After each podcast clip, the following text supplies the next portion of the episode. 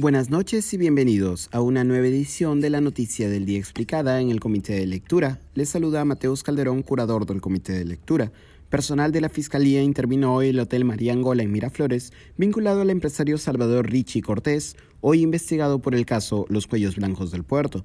Como los cuellos blancos del puerto, se denomina una red de corrupción enquistada en las altas esferas del Poder Judicial y el extinto Consejo de la Magistratura, con extensiones a jueces, fiscales, magistrados, empresarios y grupos políticos nacionales. La investigación contra los cuellos blancos del puerto fue gatillada a propósito de la publicación de los llamados audios de la vergüenza, un paquete de miles de grabaciones telefónicas con indicios de actos de corrupción, tráfico de influencias y más. Entre los señalados como cabecillas de los cuellos blancos del puerto se encuentran hoy los en prisión Walter Ríos, expresidente de la Corte Suprema del Callao, y el ex juez supremo Cesarino Stroza Pariachi, hoy en España esperando su juicio por extradición al Perú. Precisamente con estos dos personajes se ha vinculado a Salvador Ricci. El historial de investigaciones contra el empresario hotelero no es nueva. Para 1999, a Ricci se le acusó de lavado de activos para el grupo de narcotraficantes Los Camellos, por lo que el Hotel María Angola fue incautado por la justicia y puesto bajo un régimen de administración judicial por la Corte del Callao. Al tiempo, también se formó una junta de acreedores después de que el hotel no pudiese pagar sus deudas. Cinco años después, en el año 2004, Richie fue absuelto y el hotel debió haber pasado a la junta de acreedores que lo reclamaba como suyo, pero ello no ocurrió.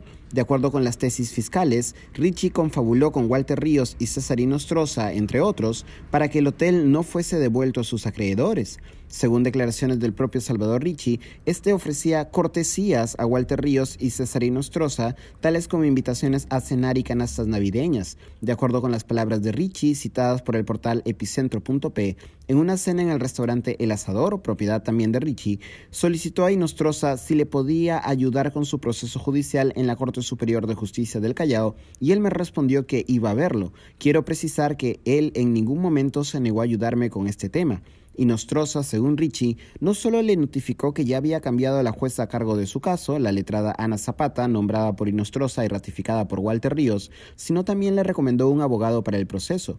Aquí otra vez lo estoy citando. Todos los contactos sobre mi proceso eran con Cesarino Stroza y Walter Ríos. Ellos decían que me iban a ayudar y bueno, finalmente aceptaron ayudarme y por ello yo les daba esas cenas, invitaciones gratuitas a los eventos del centro de convenciones, el uso de habitaciones gratuitas en el Hotel María Angola, las canastas navideñas y la caja de vino, esto último solo a Ríos Montalvo a su solicitud con motivo de su cumpleaños. Este caso fue uno de los incluidos en el pedido de extradición de Cesarino Stroza Pariachi en España. Como indicamos al inicio, hoy la Fiscalía Anticorrupción del Callao intervino el Hotel María Angola, inoperativo desde marzo del 2020 en horas de la tarde. Se sospecha que Richie manejaba la administración del hotel de manera encubierta a nombre de Jacqueline Beltrán.